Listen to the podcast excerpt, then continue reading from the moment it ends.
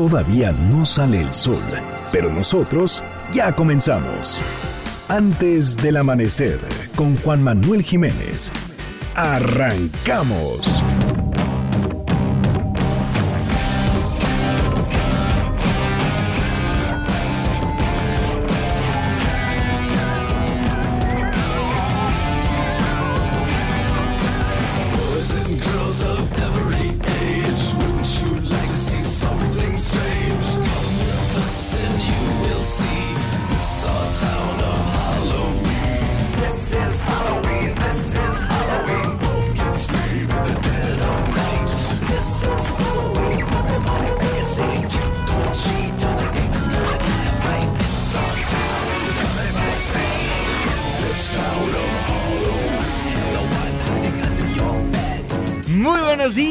Da muchísimo gusto darles la bienvenida a este espacio madrugador de MBC Noticias 102.5 Gracias por acompañarnos antes del amanecer. Mi nombre es Juan Manuel Jiménez y como todos los días, como todas las mañanas, lo invito a que nos acompañe, a que nos sintonice hasta las seis en punto para que desde muy temprano se informe de las noticias más relevantes de nuestro país en este espacio, en este programa que hacemos absolutamente todos, por lo cual lo invito a formar parte de la expresión en línea y nos deje saber lo que opina de lo que le presentamos a lo largo de estos 60 minutos de información. En Twitter me encuentra como arroba Juanma Pregunta, Facebook Juan Manuel Jiménez, WhatsApp 55 16 34 53 95. Estamos escuchando This is Halloween de Marilyn Manson a lo largo de esta hora informativa estaremos poniendo canciones de Halloween porque hoy justamente se celebra esta fecha en los Estados Unidos. Son las 5 de la mañana con 3 minutos. ¿Quién quiere que suene el día de mañana en antes del amanecer? Márquenos, escríbanos en redes sociales. El día es jueves, la fecha 31 de octubre de 2019, la hora 5 de la mañana con 3 minutos, penúltimo día de la semana, último día del mes, es Halloween. Estamos en MBC Noticias. Antes del amanecer.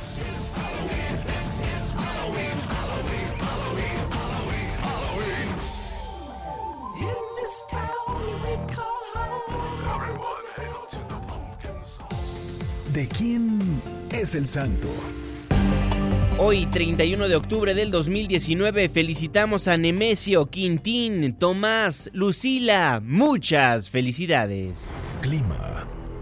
5 de la mañana con 5 minutos, Marlene Sánchez. Hola Juanma, amigos del auditorio, muy buen día. Les comento que este jueves seguirán las lluvias intensas en Chiapas, Hidalgo, Puebla, Veracruz y Tabasco. También se prevén precipitaciones en San Luis Potosí, Querétaro y Campeche. Estas condiciones se deben al Frente Frío número 8 en interacción con una zona de inestabilidad. También se estima un marcado descenso de temperatura en la mayor parte del territorio mexicano. Para la capital del país se pronostica cielo nublado la mayor parte del día y ambiente frío por la tarde. Las lluvias podrían estar acompañadas de descargas eléctricas. Se prevé una temperatura máxima de 20 grados Celsius y una mínima de 14. Este fue el reporte del clima antes del amanecer. Muchísimas gracias Marlene Sánchez y gracias a usted también por sintonizarnos antes del amanecer a través de la señal que sale de MBC Noticias 102.5. Saludo con gusto a todas las personas que nos ven y nos escuchan a través de nuestra página de internet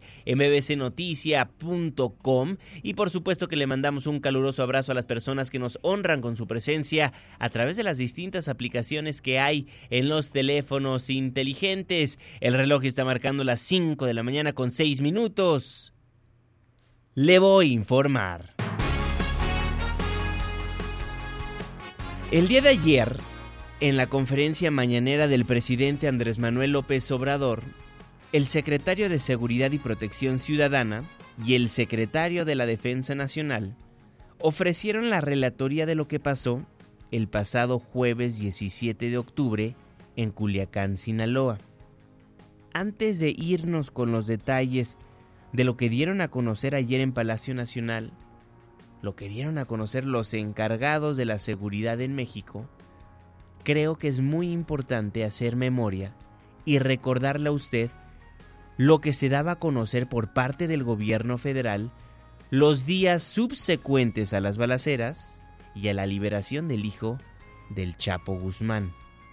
El 17 de octubre, el 17 de octubre en la noche, después de varias horas de silencio y sin dar ninguna información de lo que pasaba en Culiacán, por fin salió el secretario de Seguridad y Protección Ciudadana, Alfonso Durazo. Pasadas las 8 de la noche de ese jueves, explicaba el secretario que lo que había pasado es que un convoy de guardias nacionales y militares que patrullaban las calles fueron atacados por personas desde una casa. Y al repeler la agresión y entrar al domicilio desde donde habían sido atacados, se encontraron con quien estaba disparándoles era Ovidio Guzmán López, uno de los hijos del Chapo Guzmán. Así lo daba a conocer en ese entonces el secretario de Seguridad. Para informarles que el día de hoy, a las 15.30 horas, una patrulla integrada por 30 elementos de la Guardia Nacional y Sedena se encontraba realizando un patrullaje de rutina en el fraccionamiento Tres Ríos de la ciudad de Culiacán, Sinaloa, cuando fueron agredidos desde una vivienda. El personal de la patrulla repelió la agresión y tomó control de la vivienda, localizando en su interior a cuatro ocupantes. Durante dicha acción se identificó a uno de ellos como Ovidio Guzmán López. Lo anterior generó que varios grupos de la delincuencia organizada rodearan la vivienda con una fuerza mayor a la de la patrulla. Asimismo, otros grupos realizaron acciones violentas en contra de la ciudadanía en diversos puntos de la ciudad, generando una situación de pánico. La primera versión de los hechos. Pero horas después, el secretario de Seguridad da a conocer que no tenía todos los datos y que lo que dijo la noche del jueves 17 de octubre estaba mal y que efectivamente había un operativo. Eso lo dio a conocer en una conferencia de prensa con el Gabinete de Seguridad. Y en esa misma conferencia, el 18 de octubre, el secretario de la Defensa Nacional también expresó que nadie le avisó del operativo. Recordemos. Responsable de esta acción fue personal de la Policía Ministerial Militar y de la División Antidrogas de la extinta Policía Federal, hoy Guardia Nacional. Este personal, en un afán de obtener resultados positivos, actuó de manera precipitada, con deficiente planeación, así como falta de previsión sobre las consecuencias de la intervención, omitiendo además obtener el consenso de sus mandos superiores, consecuentemente el gabinete de Seguridad no fue advertido de las acciones que realizaron. El Gabinete de Seguridad no fue advertido de las acciones que realizaron. Y el 22 de octubre, el presidente en su mañanera dio a conocer que la detención de Ovidio Guzmán fue un operativo del que no estaba informado. Así lo dio a conocer. Yo no estaba informado, no me informan en estos casos, porque hay una recomendación general, hay un lineamiento general que se aplica. Le tengo mucha confianza al secretario de la Defensa. Yo creo que tenía conocimiento la Secretaría de la Defensa, hay mandos, existe este equipo que ha venido trabajando de tiempo atrás sobre este propósito es que cuando me enteré y les eh, pido que se reúnan, me presentan su propuesta y yo la avalo. El presidente de la República, el 22 de octubre, daba a conocer que no estaba informado de un operativo para capturar a un narcotraficante buscado a nivel internacional.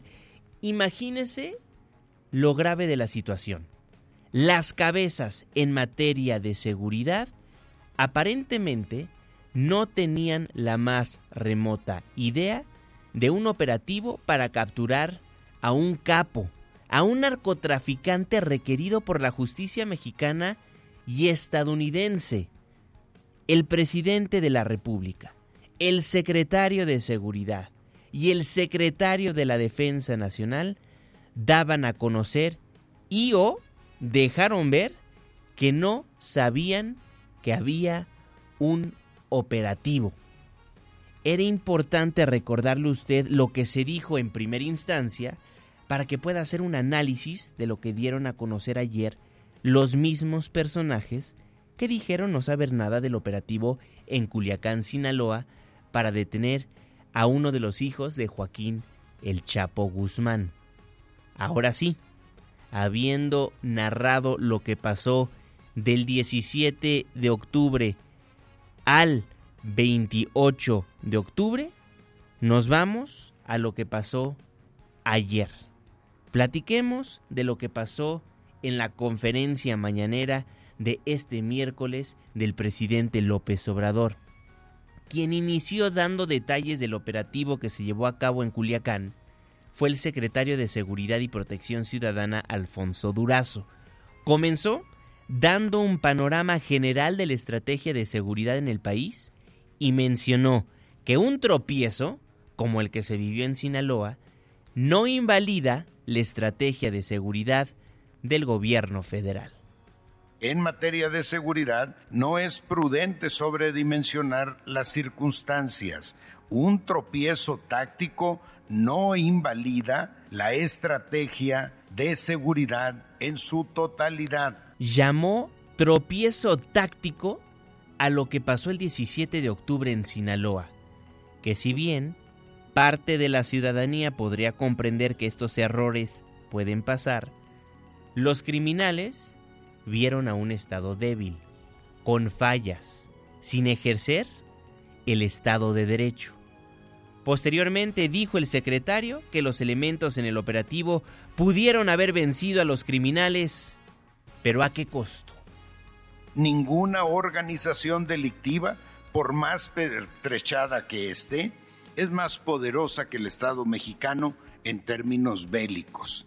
En Culiacán habría sido fácil recurrir a un combate de exterminio sin cuartel ni respeto a las garantías individuales y al final de cuentas habríamos ganado.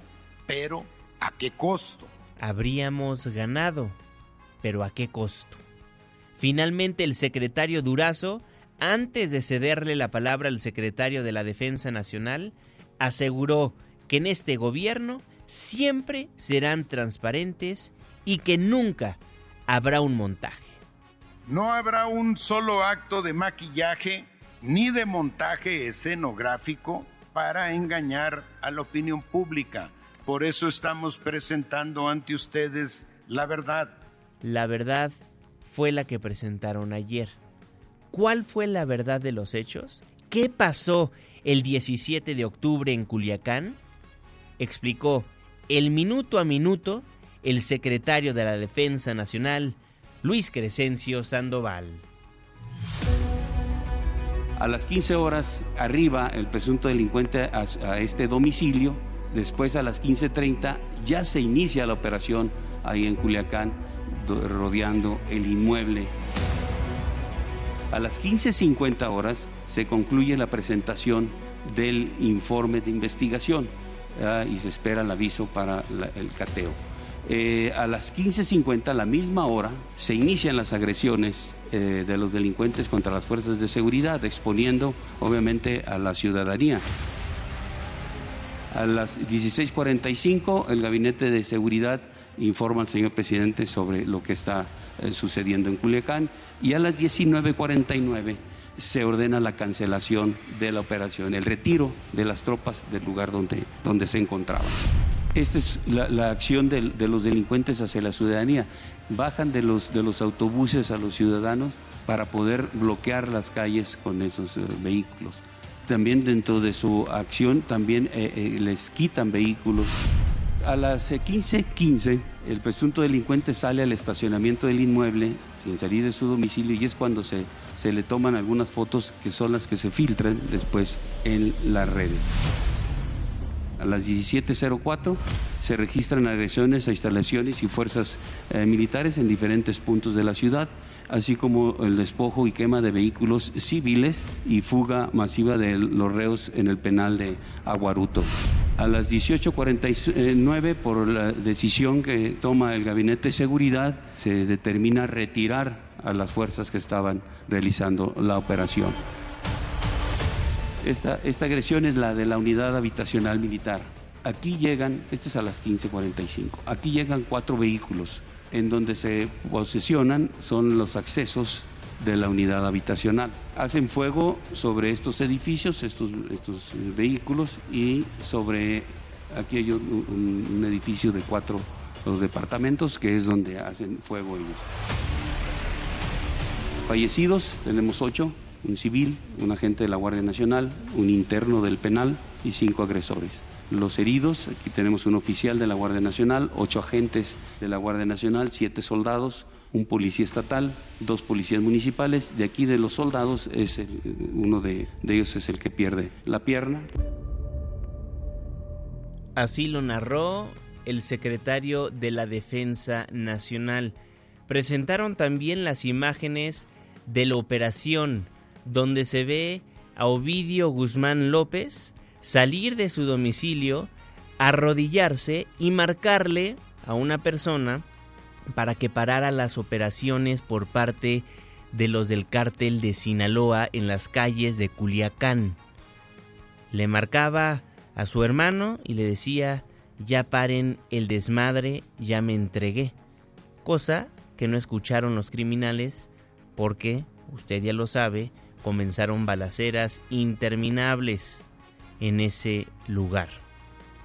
¿Y qué dijo el presidente de la República después de que se dio a conocer el minuto a minuto de lo sucedido? Aquí se lo presentamos. Ya no es enfrentar la violencia con la violencia, no es enfrentar el mal con el mal, ya no hay guerra contra el narcotráfico, ya no vamos a exponer las vidas de civiles con el eufemismo de daños colaterales. Eso ya se terminó. Queremos la paz y la paz es fruto de la justicia. Es una nueva estrategia, es un nuevo paradigma en materia de seguridad.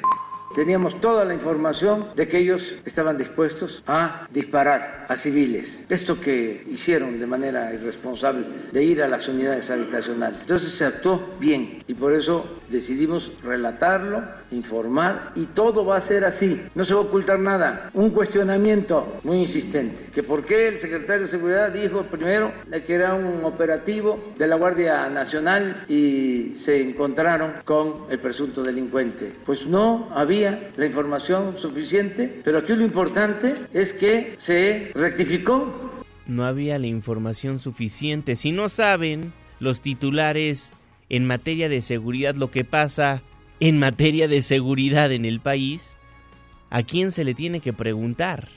Ni el presidente, ni el secretario de seguridad, ni el secretario de la defensa sabían del operativo, de acuerdo con lo que ellos mismos mencionaron a la opinión pública en primera instancia.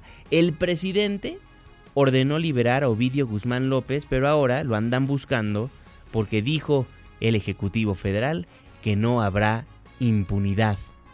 El mismo gobierno federal calificó el operativo como precipitado, fallido, un tropiezo táctico, dijo ayer el secretario de Seguridad y Protección Ciudadana y son los mismos adjetivos con los que calificaría su estrategia de comunicación. Porque no es posible que los encargados de seguridad del país hayan declarado que no sabían del operativo y que 14 días después salgan a decir que tomaron las mejores decisiones ese día. ¿Cómo tomaron decisiones informadas ese día si de acuerdo con ellos mismos, no conocían del operativo. Hacen ver mal a los militares cuando son los servidores públicos más honorables que hay. Son las 5 de la mañana con 21 minutos. Y por supuesto que las reacciones llegaron después de la conferencia mañanera en la Cámara Alta. Senadores de oposición pedirán más detalles del operativo fallido en Culiacán. Oscar Palacios. Juanma, buenos días. Senadores de oposición advirtieron que pedirán al secretario de Seguridad y Protección Ciudadana, Alfonso Durazo, mayores detalles sobre el operativo del pasado 17 de octubre en Culiacán, Sinaloa, esto durante su comparecencia del próximo 5 de noviembre. En entrevista, el coordinador de los senadores del PAN, Mauricio Curi González, destacó que lo ocurrido en Culiacán demuestra que el gobierno federal no tiene una estrategia definida en materia de seguridad. Señaló que a pesar de la reunión que sostuvieron el pasado martes con Alfonso Durazo, los senadores aún tienen cuestionamientos fuertes, por lo que esperarán a la comparecencia de la próxima semana. El día de ayer fue lo mismo que presentó el día de hoy. Nosotros hicimos algunos cuestionamientos, sin embargo los cuestionamientos fuertes y lo que vamos a hacer va a ser, será este martes y yo sigo diciendo que este gobierno lo que no tiene es, es una estrategia de seguridad y fue visible el tema del operativo fallido de la semana del día 17. Por su parte, el coordinador del PRD, Miguel Ángel Mancera, confirmó que en la reunión del martes los senadores cuestionaron al secretario de Seguridad sobre la posibilidad de que se haya filtrado información sobre este operativo.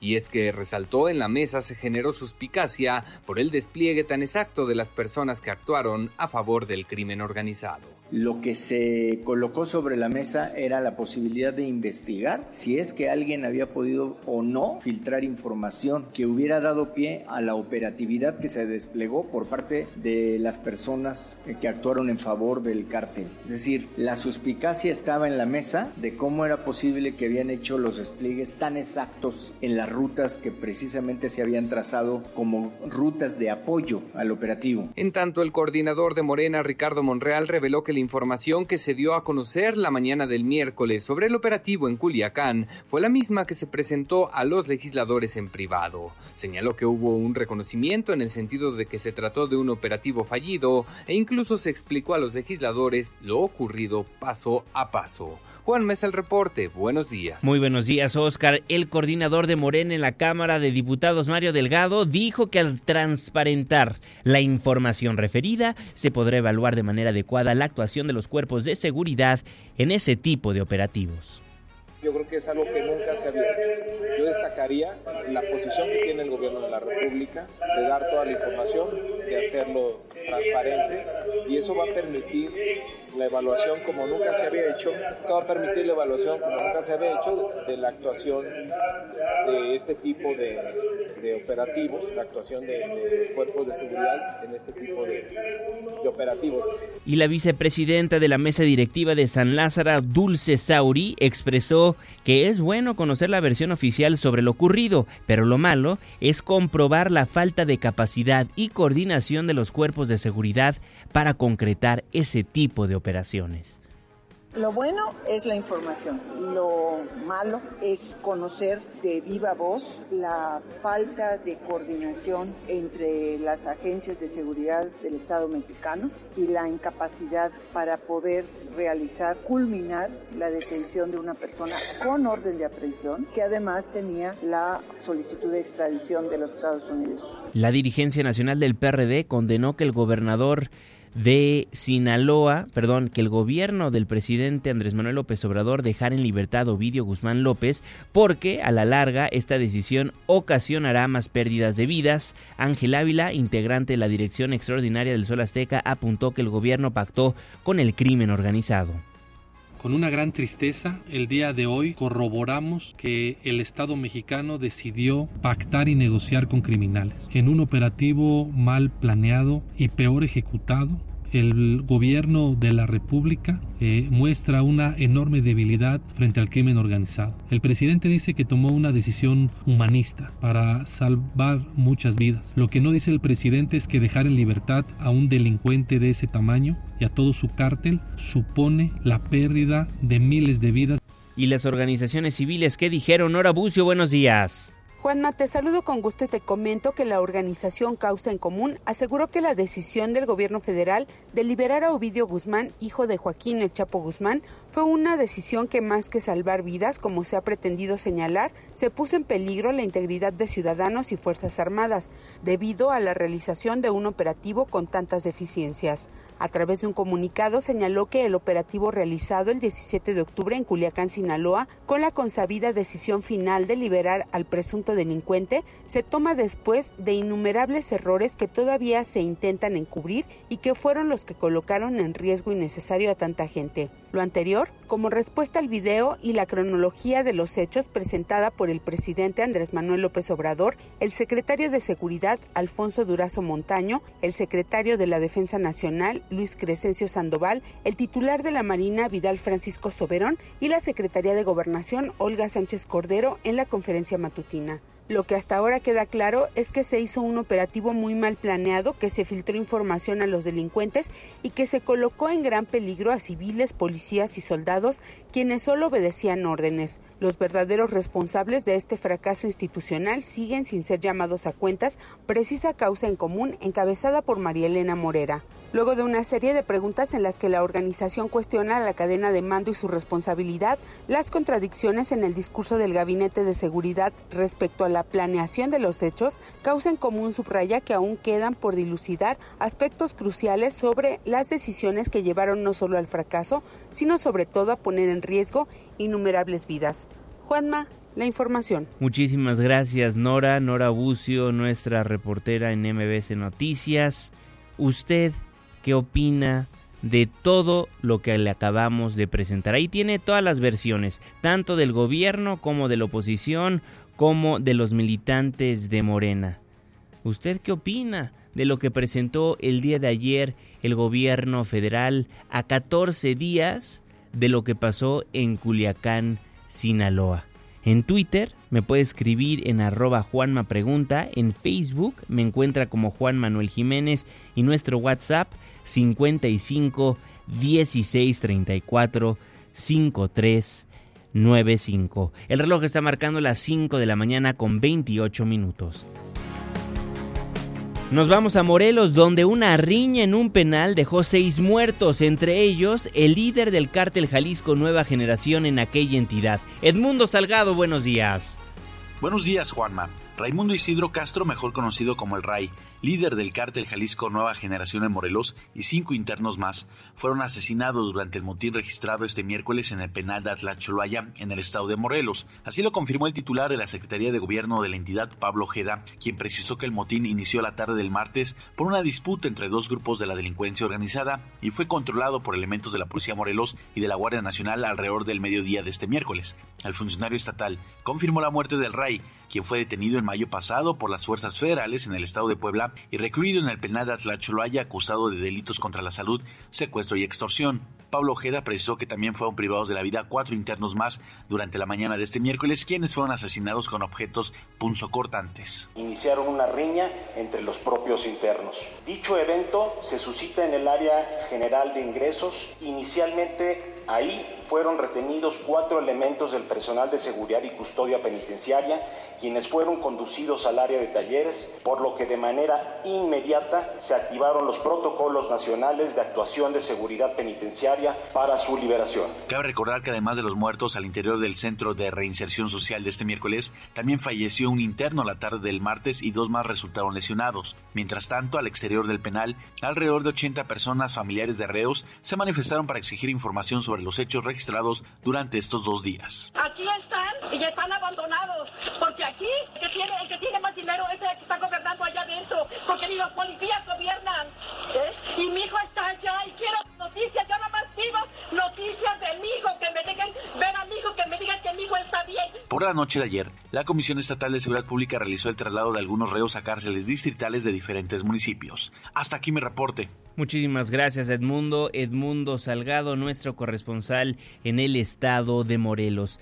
Tardaron 24 horas en tomar control nuevamente en el penal, mostrando, una vez más, que quienes gobiernan en los penales son los mismos criminales. Son las 5 de la mañana con 31 minutos. Y en la Ciudad de México, una balacera en una fiesta infantil dejó tres muertos y siete lesionados. Juan Carlos Alarcón. Gracias Juanma, muy buenos días. Un ataque a balazos contra una familia que se encontraba en un festejo infantil derivó en tragedia por la muerte de una mujer, un hombre y un niño de cuatro años de edad, así como siete personas más lesionadas, entre ellas cinco niños y niñas, un adolescente y dos adultos. Los hechos ocurrieron alrededor de las 22.30 horas de este martes en la calle Colorines, Colonia Ixtlahuacan, Alcaldía Iztapalapa, donde sujetos armados que se desplazaban en motocicleta abrieron fuego directamente contra las personas reunidas. La Policía de Investigación adscrita a la Fiscalía de Homicidios rastrea en imágenes a los responsables del múltiple ataque que cobró la vida de Rubén Rodríguez Argüelles de 30 años de edad, cuyo hermano también fue asesinado en julio pasado. En este acto también falleció Tiffany Janet León Rodríguez de 19 años y Joshua Santiago de 4. El llamado de emergencia movilizó a paramédicos de Protección Civil Iztapalapa y del Escuadrón de Rescate y Urgencias Médicas, quienes conjuntamente trasladaron a cuatro personas al Hospital General de Iztapalapa, entre ellos a una niña de 4 años, una adolescente de 17 y dos mujeres de 41 y 39 años de edad. En tanto, familiares de los afectados trasladaron en vehículos particulares a cuatro niños y niñas de 1, 3 y 10 años a centros hospitalarios cercanos para su atención médica. Algunos infantes presentan heridas en piernas, brazos y un niño de 3 años un balazo en el cráneo por lo que su estado de salud es reservado. La Fiscalía de Homicidios de la Procuraduría Capitalina lleva a cabo diversas diligencias para esclarecer el caso y capturar a los implicados en este hecho que nuevamente deja ver las condiciones de inseguridad que privan en el oriente de la ciudad. Autoridades de la dependencia señalan que no se descarta ninguna línea de investigación, pero también dan peso a una posible venganza entre grupos delictivos de la zona por la forma como se perpetró la balacera en contra de niños, adolescentes y adultos, pero además por el antecedente del homicidio de un integrante de esta familia cuyo cuerpo fue hallado en el municipio de Chalco, Estado de México. Hasta aquí la información. Muchísimas gracias Juan Carlos Alarcón y antes de irnos a la pausa comercial, vamos a darle seguimiento a lo que le expresábamos el día de ayer en cuanto a lo que mencionó la Secretaría de Gobernación a través del subsecretario Ricardo Peralta en cuanto al acuerdo que se llegó con el movimiento nacional taxista.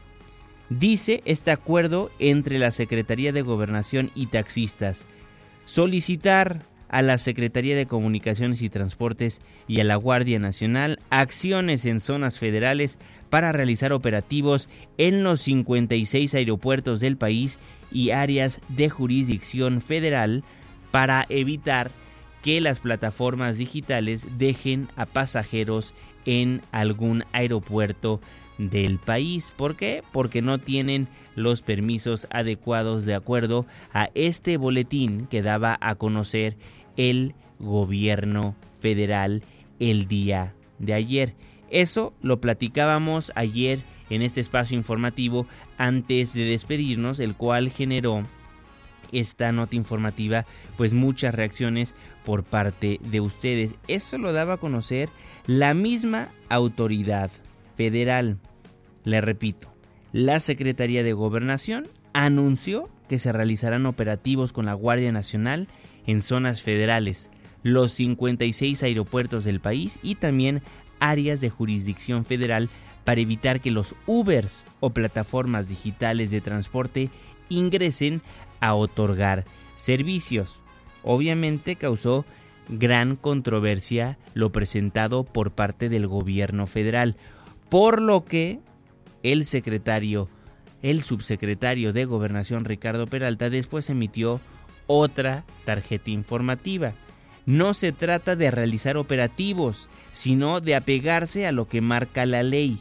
En el caso concreto de las aplicaciones móviles, habría que revisar el modelo de negocio y funcionamiento, por eso compete a las autoridades correspondientes quienes determinarán el marco legal.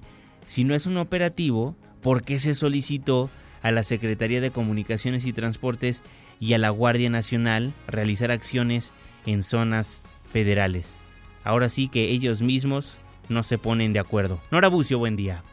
Juanma, te saludo con gusto y te comento que la Subsecretaría de Gobierno a cargo de Ricardo Peralta Saucedo señaló que no se trata de realizar operativos, sino de apegarse a lo que marca la ley. Esto en relación a la prestación del servicio de transporte por parte de las plataformas como Uber y Cabify en zonas federales o aeropuertos y agregó que se trata de revisiones. Luego de que trascendiera que entre los acuerdos alcanzados con los integrantes del Movimiento Nacional de Taxistas se había acordado que a través de la Guardia Nacional o Corporación similar se realizarían operativos coordinados por la Secretaría de Comunicaciones y Transportes, la subsecretaría dependiente de la Secretaría de Gobernación aclaró que se tratará de revisiones al servicio de transporte público de pasajeros en zonas federales.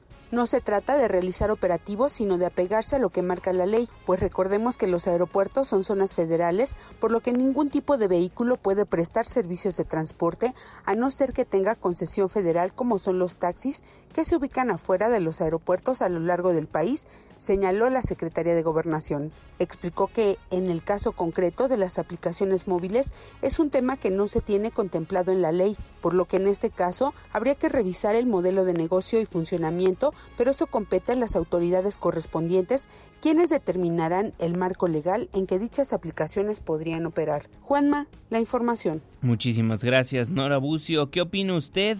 Twitter arroba Juanma Pregunta, Facebook Juan Manuel Jiménez, WhatsApp 55 16 34 53 95. Con eso nos vamos a un breve corte comercial, nos vamos a la pausa al volver más información y análisis antes del amanecer. Nos vamos al corte y al regresar Luis Enrique Alfonso, el jeque de los deportes, y le daremos a conocer cómo el Tribunal Superior de Justicia de la Ciudad de México desconoció a Víctor Garcés como socio y vicepresidente del Cruz Azul. 5 con 38, nos vamos a la pausa y esperamos sus comentarios mientras está escuchando a Halloween Song. Hoy, en el 31 de octubre de 2019, ponemos la música de este día terrorífico. Reporte vial, la pausa. Ya vuelvo.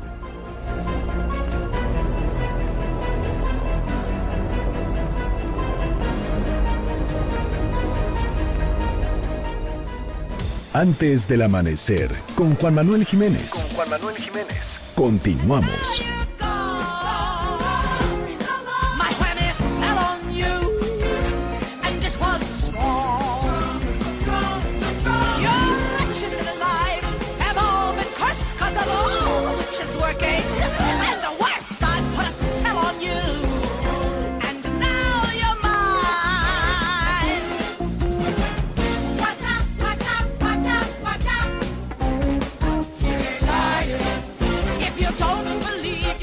Dice Bárbara Gagiola, hoy día terrorífico, este país está en Halloween de miedo todos los días. Basta con escuchar las noticias, estas noticias tristes, lamentables, penosas, que a diario le tenemos que presentar antes del amanecer. Muchísimas gracias por formar parte de este espacio informativo. Twitter arroba Juan me pregunta, Facebook Juan Manuel Jiménez, WhatsApp 55 16 34 5395. I put a spell on you.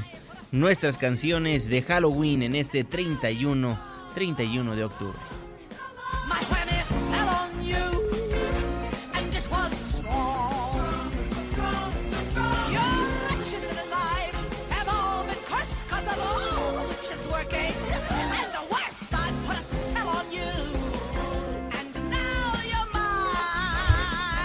Estamos de vuelta en MBC Noticias, gracias por madrugar con nosotros, yo soy Juan Manuel Jiménez y me da gusto nuevamente darle la bienvenida a este espacio del 102.5, le recuerdo que nos escuchamos de lunes a viernes de las 5 hasta las 6 de la mañana. Márquenos, sea parte del espacio informativo, denos el reporte vial al aire 5166-1025. 5 de la mañana con 43 minutos. Saludo con gusto como todos los días al jeque de los deportes, Luis Enrique Alfonso. Muy buenos días. Deportes con Luis Enrique Alfonso.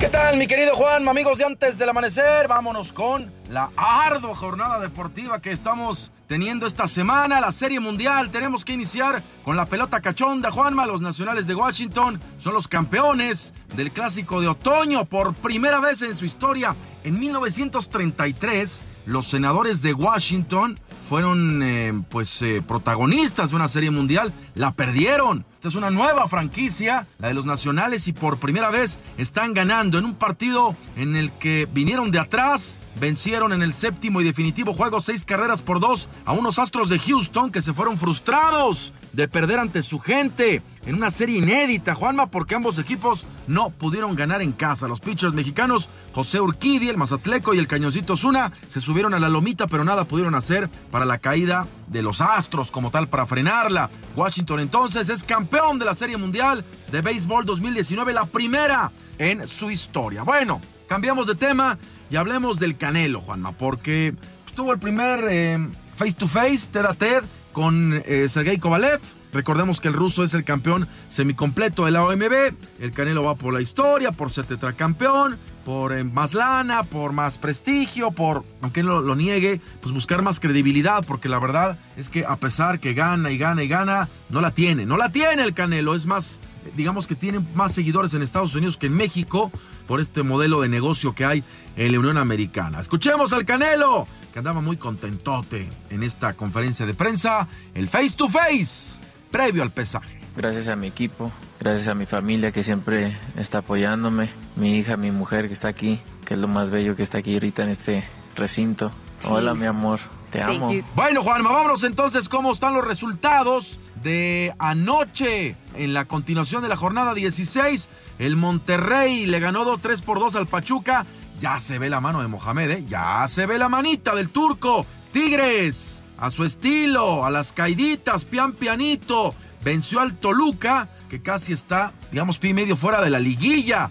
1 por 0 para el equipo regiomontano también. Y Tijuana, el perro pelón fue mordió al Chiverío en casa, 1 por 0. Y Tijuana también está soñando con liguilla. Partidos para hoy. Monarcas contra Juárez. Ahí vamos a estar en la transmisión, Juanma. Y Cruz Azul contra León. Monarcas Juárez por Azteca 7. Los esperamos. Cruz Azul, León. Una llave que tiene historia, una llave que tiene recuerdo, una llave que tiene anécdota. Y vamos a escuchar primero, si les parece, a Robert Dante Siboldi. Esta, como hace cuatro partidos, Juanma, el partido del torneo para Cruz Azul. O sea, o ganan o pierden esperanza. Así de fácil. Escuchemos al técnico cementero. El equipo no, no se ha entregado y yo estoy pensando en el siguiente. Yo estoy pensando que tenemos que ganar tres partidos, los tres que vienen, y además intentar jugar mejor cada vez. Y ahora nos enfocamos a, a otro gran rival que nos toca enfrente, que es León, y, y a, seguirle, a seguirle dando, seguirle luchando y hasta el final vamos a estar peleando para buscar la calificación. Bueno, ahora vamos a escuchar a Fernando Navarro Navarrito, jugador de León, el equipo de los Panzas Verdes que llegaron ayer aquí a la capital del país. Saben que es un partido en el que pues se están jugando mucho, insisto, es un momento clave, doble jornada, hay movimientos en la tabla general y equipos que se están posicionando, el caso de Santos que es el líder, después Necaxa viene el América en tercero, cuarto Querétaro, quinto es el León, Tigres que también está ya ahí metido, con el León quitándole la posición, buscando, acomodándose, el equipo El Perro Pelón también, los Pumas, insisto, el León, si quiere meterse en los primeros cuatro, tiene que ganar, y Cruz Azul, que es lugar 13 con 17 puntos, si gana, se metería al décimo lugar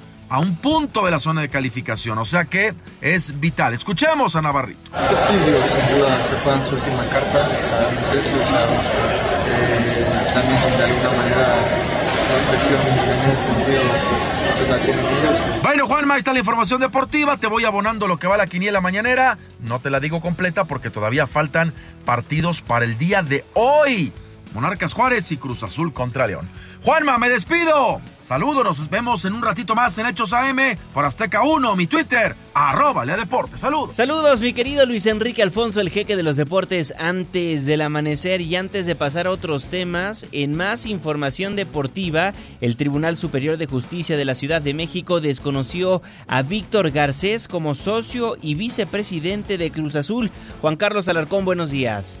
Gracias, Juanma. Muy buenos días. El juez sexagésimo civil del Tribunal Superior de Justicia de la Ciudad de México, José Manuel Salazar Uribe, determinó que Víctor Garcés no es vicepresidente del Club Deportivo Social Cultural La Cruz Azul. Dicha sentencia fue emitida el 28 de octubre del año en curso en el expediente 65 diagonal 2019 y está avalada por la Secretaría de Acuerdos A, quienes validaron la firma del juez. La demanda civil presentada el 18 de enero del año en curso por José Manuel Garcés en contra de Guillermo Billy Álvarez Cuevas queda sin efecto ya que ésta se efectuó desde la posesión del cargo que Garcés no ocupaba en dicho momento. Además, Billy Álvarez respondió en su calidad de presidente del Club Cruz Azul y sostuvo la improcedencia de las prestaciones reclamadas y opuso las excepciones que estimó pertinentes en aquel momento. En el acta expedida por cooperativistas de Cruz Azul se establece de manera textual ha sido procedente la vía ordinaria civil intentada en la que Víctor Manuel Garcés Rojo, ostentándose como vicepresidente del Consejo Directivo del Club Deportivo Cruz Azul, carece de legitimación activa en la causa. Ello en virtud de no haber acreditado tener el carácter de vicepresidente de dicha persona moral actora y en consecuencia se absuelve a la parte demandada Guillermo Álvarez Cuevas en su calidad de presidente del Consejo Directivo del Club Deportivo y Social Cruz Azul de las prestaciones reclamadas. En ese sentido, se sustenta jurídicamente que el autonombramiento de Víctor Garcés como vicepresidente del club no es legítimo, con lo que se descarta toda posibilidad de toma de decisiones. Hasta aquí la información. Muchísimas gracias Juan Carlos Alarcón. Son las 5 de la mañana con 50 minutos. Resumen capitalino. Le dimos a conocer desde el 22 de octubre un operativo por parte de la Marina y la Policía Capitalina donde entraron a la colonia Morelos, en la calle Peralvillo número 33, a esta vecindad, para capturar a muchos delincuentes. Atraparon a 31, decomisaron droga, más de un millón de pesos en efectivo, granadas, armas de fuego, se dieron cuenta que había un narcolaboratorio, narcotúneles, etcétera, etcétera, etcétera. Un extraordinario operativo por parte de la Marina y de la Policía de la Ciudad de México, donde detuvieron a 31 personas sin ejecutar un solo disparo. Lo hicieron de madrugada. Y Horas después, le tuve que informar que dejaron libre a 27 de estos delincuentes, porque el juez consideró que la policía capitalina no llenó conforme a la ley el formulario correspondiente. 27 liberados de 31. Y días después, Antier este mismo juez dejó libre a otros tres, por lo cual del 22 de octubre al 31 de octubre de 2019, de los 31 detenidos, 30 están fuera. 30 integrantes del Unión Tepito. Pese a la liberación de otras tres personas de las 31 detenidas durante el operativo en Tepito, la jefa de gobierno, Claudia Sheinbaum, descartó que la operación policial haya sido fallida, toda vez que se sigue trabajando en el caso. No, no fue un operativo fallido, fue un operativo exitoso, como lo informé. Eh, hay, eh, pues, se va a hacer extinción de dominio por lo pronto de alrededor de ocho departamentos. Siguen las órdenes de cateo en la zona. Como lo dijimos en su momento, nos parece que fue lamentable la decisión del juez, que en realidad deberían de sopesar el interés colectivo y mucho más pruebas que un solo, que solamente eh, el escrito de un informe policial. Lo hemos hablado con el propio Ministerio Público, con la Fiscalía General. Estoy de acuerdo con la doctora Claudia Sheinbaum, estoy de acuerdo con la jefa de gobierno de la Ciudad de México. Fue un operativo exitoso pero de nada sirve que sea un operativo exitoso si horas después van a dejar libres a todos los criminales que atraparon. En tanto, el secretario de Seguridad Ciudadana Omar García Harfush confirmó que varias de las personas detenidas, varias de las personas detenidas el pasado 22 de octubre y liberadas en días pasados, tienen algún parentesco con Óscar Andrés Flores, con el Lunares, el líder de la Unión Tepito. Sí hay algunos familiares y sí tienen parentesco y como ustedes vieron tienen antecedentes penales y vamos a seguir en la búsqueda de, del líder de la célula y de otros pues, que son dueños o que eran dueños de ese centro de, de distribución. Bueno, así lo daba a conocer el titular de la Secretaría de Seguridad Ciudadana. Son las 5 de la mañana con 54 minutos. Eso pasó en la Ciudad de México y también el día de ayer disturbios en el sistema de transporte colectivo metro. Ya sabe que los encapuchados, estos vándalos, aprovechan cualquier oportunidad para manifestarse y pintarrajear las calles de la capital.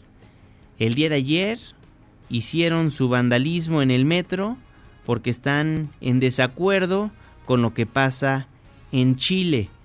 Pidieron la liberación de los presos políticos en aquel país. Pero ¿qué pasa en aquella parte del mundo? Lo desmenuzamos con Maru de Aragón.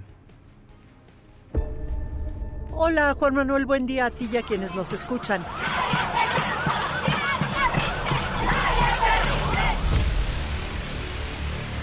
Se van a cumplir 15 días del estallido de las violentas manifestaciones en Chile y lo que comenzó como un rechazo al aumento a las tarifas del metro está dejando ver su verdadero rostro. La profunda desigualdad en este país, considerado alguna vez como un ejemplo a seguir.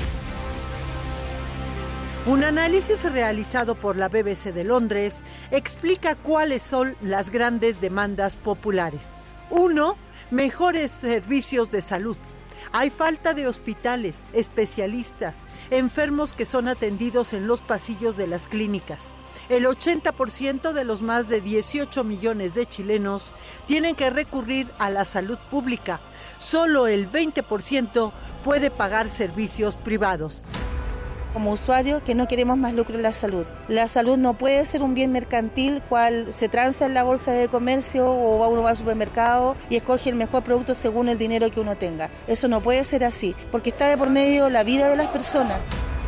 Dos, educación de calidad. Chile fue uno de los primeros países en privatizar la educación básica. Una parte del presupuesto público se destinaba a los colegios privados. Este modelo generó graves problemas de desigualdad, dice el especialista Mario Wasbluth. Tenemos segregado como consecuencia del modelo educativo a los niños socioeconómicamente más pobres y también académicamente más desaventajados en escuelas, de las cuales va a ser imposible sacarlos adelante con el modelo de competencia de mercado que tenemos hoy día. En tercer lugar está el fin de la corrupción, una lacra que afecta a muchas instituciones del gobierno, hasta el ejército y los carabineros. Hay desconfianza en los políticos y en las instituciones y una sensación muy grande de impunidad. Habla María Jaraquemada de la Fundación Ciudadano Inteligente. Tenemos un cáncer, es verdad, pero todo depende de cómo actúes. Si tú no tratas ese cáncer, ese cáncer se va a comer al Estado, se va a comer la institucionalidad. Y al final la corrupción va a dominar el país como sucede en otros países de América Latina. Y por último, y ojo Juanma, el sistema de pensiones. Es la demanda más polémica de todas. Este sistema fue creado en 1982 durante la dictadura de Augusto Pinochet. México lo copió con las AFORES, es decir, instituciones financieras privadas que administran el ahorro de los trabajadores. En Chile, este sistema, que por cierto fue creado por el hermano del presidente, Sebastián Piñera, no funcionó. El 80% de los chilenos reciben pensiones que están por debajo del salario mínimo. Los jubilados denuncian que estos fondos en realidad son bancos encubiertos de los empresarios más ricos que utilizan los fondos para ampliar sus inversiones. Acá se lucra con los esfuerzos, con los recursos acumulados durante años Juanma, en México la primera generación que se jubilará bajo este sistema lo hará en el 2021. Hay cerca de 12 millones de personas que de no modificarse las leyes, como ya se está haciendo en Chile, recibirán solo una tercera parte de lo que ganan actualmente. ¿Qué te parece, Juanma? Muchos parecidos entre Chile y México. Es la información al momento. Gracias. Gracias a ti, Maru de Aragón. Muchísimos parecidos entre Chile y México. Twitter, arroba Juanma Facebook, Juan Manuel Jiménez, WhatsApp, 55 16 34 53 95. Con eso nos vamos, con eso nos despedimos. Muchísimas gracias por habernos acompañado a lo largo de estos 60 minutos de información. Dejamos el 102.5, pero pero nos pasamos al 104.9 en XAFM. Le tengo un resumen de noticias cada hora a la hora hasta las 10 de la mañana y después nos vemos en la televisión en punto de las 7 de la noche en tu ciudad en tiempo real a través de la pantalla de ADN 40, el canal informativo más visto de México. A nombre de este gran equipo de trabajo, se despide de ustedes su servidor y amigo Juan Manuel Jiménez. Que pase un excelente jueves. Ya casi sale el sol. Nos escuchamos mañana en punto de las 5, antes del amanecer.